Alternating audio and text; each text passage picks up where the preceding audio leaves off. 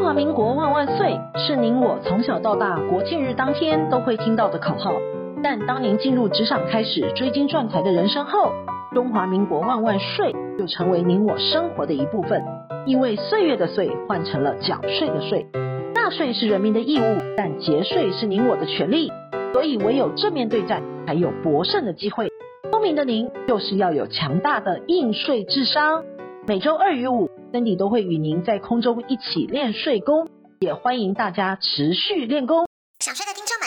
新的一年有新的开始，想税会持续为您的大脑注入税法的种子。本周的新闻重点有五则，提供重点专要给您。第一，元旦新制上路，就荷包必看。第二，长隆海运撒百万的年终，国税局是最大赢家。第三，孔二小姐机密千万曝光，没人继承孔充公。第四，台商要小心，大陆税局锁定五种情况查税。第五，税负小常识，农地移转怎么做才省税？第一，元旦新制上路，就荷包必看。如果新年的新目标是跟时间以及金钱有关的，那就一定要先了解元旦新制上路的新税制，让您一闻就可以看懂，看紧荷包，把握自己的权益。第一，每人基本生活费呢，从十八点二万调升到十九点二万，今年五月报税就可以适用了。第二，受到消费者物价指数联动的影响，调升综所税的免税额、标准扣除额、薪资所得以及身心障碍特别扣除额课税级距，明年五月报税适用。第三个，物价指数上涨也达到遗赠税免税额调整的标准，遗产税的免税额由一千两百万调升到一千三百三十万，赠与税的免税额由两百二十万调升到两百四十四万。第四个，延长电动车免税优惠，电动车免货物税以及使用牌照税优惠延长到一百一十四年的年底。第五个，税捐稽征法减税负担，逾期减税滞纳金由每逾两天改为每逾三天加征百分之一，最高的加征率由十五趴降为十趴。新增呢可以申请。加计利息分期缴税的事由，暂缓移送执行的比例呢，也由半数降为三分之一。第六个，创遗产税试算服务。符合一定条件的遗产税的案件，申请查询被继承人金融遗产时，可以一并提供试算的服务。民众呢可以自行上网下载，或者是由国税局寄发通知书，经确认无误回复就可以完成申报了。不同意呢，也可以作为参考自行申报。第七，手机报税再进化，今年开放了编辑的功能，可以编修抚养亲属及连接线上版，修改各项的申报资料。此外呢，还新增了行动支付以及电子支付的功能，让您缴税更加的方便。而国家的课税现在都是靠电脑，但是电脑就不会出错吗？这答案是不一定的。若民众未来被政府课错税，超过十五年就拿不回已缴的税款了。这是因为陈长文律师登记在太太名下一处的自用住宅，自八十一年起被税捐单位误以营业税率课征房屋税，直到九十六年秘书察觉有异，陈律师才发现被政府课错了税，而且一错就是十五年。陈律师呢为此申诉了，告上了行政法院。最后行政法院仍以税捐稽征法当中的时效限制等规定，判决税捐机关只能退还五年超征的税款。九十七年部分立委认为乌龙税单退税有时效的限制，是损害人民的权益，有违租税正义，提议修法。陈长文律师至此可以领回十五年多缴近十七万的房屋税。此条文呢也被称为陈长文条款。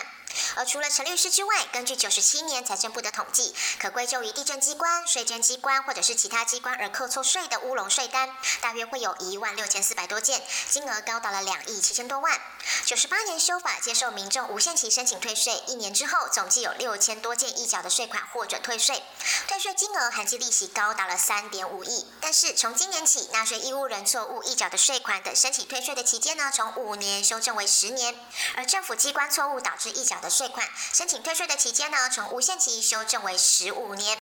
第二个，长荣海运撒百万的年终，国税局是最大的赢家。每到了年底，员工们最期待的就是年终奖金，因为疫情的影响，全球的货运价飙涨，海运业获利大爆发。长荣海运呢，今年豪发了四十个月的年终奖金，不少的员工是被年终奖金给叫醒的，让人看了好生羡慕。其实劳动基准法有明文的规定，事业单位呢，与年度终了结算，如果有盈余，除了缴税、弥补亏损及提列股金、公积金之外，对于全年工作并无过失的劳工，应给予奖金或者是分配鼓励。但至于奖金该怎么发、发多少、哪时候发，就是由企业跟员工另行定义的。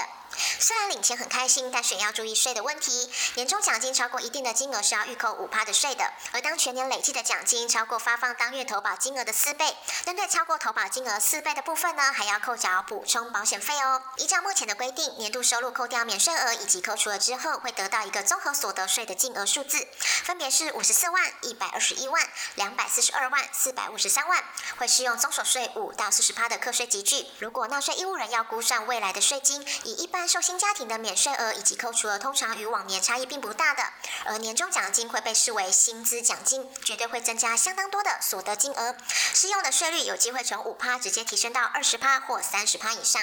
假设一名单身的员工领到两百万的年终奖金，将两百万扣除掉免税额八点八万，标准扣除额十二万，薪资所得扣除额二十万，所得净额是一百五十九万两千元，税率呢会落在二十趴，要小上三十一万八千四百元，扣掉累进差额十三万四千六百元，仍要缴高达十八万三千八百元，再扣掉公司以及预缴的七点五万，明年还要缴将近十万元的税金。若夫妻都是长隆海运的员工，税金还要更高，令不少员工都笑称国税局其实是最大的赢家。第三，孔二小姐机密千万遗产曝光，没人继承，孔充公。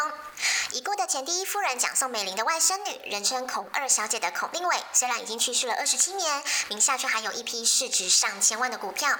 根据《镜周刊》的报道，去年六月中，中信金召开了股东会之前，曾寄了一封出席通知书到士林官邸给孔二小姐，原因是因为她拥有了六十七万股，市价大约一千七百多万的股票。为了揭开孔二小姐为何拥有这批股票的谜团，《镜周刊》的记者调查后发现，孔二小姐在八十三年十一月八号去世之后，孔家当时申报了六千多万的遗产，但国税局查出了孔二小姐死亡前一个月曾经出售中国国际商银股票一百三十多万股，中信银股票八万三千多股，收的价款共计一亿三千多万。不仅如此，孔二小姐在八十三年十月中将出售股票所得的资金分成五笔，以投资的名义将一亿两千多万分批汇往了美国。吊诡的是，根据振兴医院的病历记载，上述的时间孔二小姐的病情已经恶化了。时而清醒，时而昏睡。去世的前一两周，病情告急，意识呈现昏迷的状况。国税局因此认定了孔二小姐去世前一个月的重病期间，密集委托他人提领、出售股票或把钱存到他人的户头，再加上漏报投资及银行的存款，遗产绝对不止六千多万，至少是两亿八千多万。由于孔令伟没有子女，父母都已经过世了，国税局于是要求唯一的继承人，也就是他的姐姐孔令仪，必须要缴纳一亿两千多万的遗产税以及两千八百多万的罚锾，共计一亿五千万。当时久居美国，已经年纪超过九十岁，同样没有子女的孔令仪当然无法接受了，委任律师提起了行政诉讼，但法院还是判他败诉。虽然法院要求孔令仪必须要缴纳遗产税以及罚锾，但他已经在九十七年过世了，一亿五千万的遗产税以及罚锾至今无人缴交，俨然成为一笔烂尾账。孔家呢，也因此成为中华民国史上的欠税大户。从文献推论，孔令仪去世之后呢，孔令伟没有其他的继承人。而根据民法的规定，若这批中信金的股票无人认领，利害关系人或者是检察官可以向法院申请选任遗产管理人，并向法院公告，若超过六个月至今仍未认领，就会收归国库，成为全民的资产。以江湖兄弟形象闯荡演艺圈的资深艺人陈松勇，上个月的月中病逝了，享寿八十岁。除了过往的演艺作品让大家一再讨论及回味之外，受到最多人讨论的就是他过世之后的遗产分配问题。由于他终身未娶，也未有子嗣，遗产的去向也成为非常大的关注。